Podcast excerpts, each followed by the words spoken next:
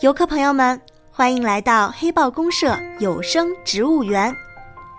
今天我们要带大家游览的是有声植物园内非常重要的一座专类园——文化园。在文化园中，您将会欣赏到各种与植物有关的文化典故和文学作品等。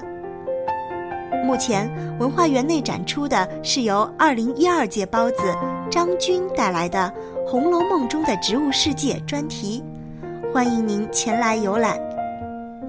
接下来，请大家欣赏《红楼梦》专题的第一篇《茶香四溢》，《红楼梦》中的茶。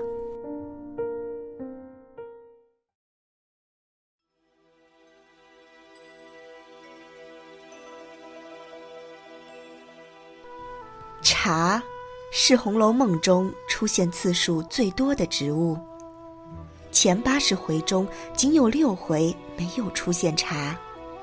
有茶的回数约占总回数的百分之九十二点五。茶出现的频率如此之高，是因为喝茶是国人自古以来就有的传统习惯。唐诗、宋词、元曲、明清小说等历代的文学作品中，均不乏品茗佳句。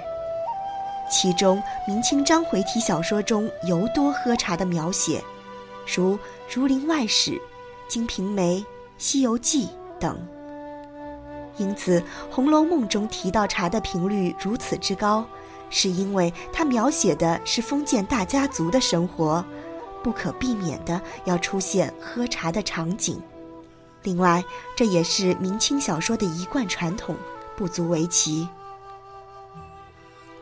据统计，《红楼梦》中提到的茶的种类至少有八种，包括第八回的风露茶，第二十二回的香茶，第二十五回的暹罗茶，第四十一回的陆安茶和老君梅茶，第五十四回的杏仁茶，第六十三回的普洱茶和女儿茶等。还有作者在第五回杜撰的千红一枯茶。此外，曹雪芹还在书中精致入微地描写了品茶之妙，尤其在第四十一回贾宝玉品茶栊翠庵中，详细描写了茶具之贵和选水之奇，诸如海棠花式雕漆田金云龙献寿的小茶盘。城窑五彩小盖钟，一色官窑脱胎甜白盖碗，绿玉斗，九曲十八环，一百二十节盘球枕雕的香妃竹根的大盒，个个都是稀世珍宝。泡茶的水就更奇了。妙玉介绍说，这是五年前我在玄木盘香寺住着。收的梅花上的雪，供得了那一鬼脸青的花瓮一瓮，总舍不得吃，埋在地下，今年夏天才开了。曹雪芹还在其他章节介绍了泡茶之法和敬茶之礼，可见他也是一位品茗大家，深得茶道的三昧。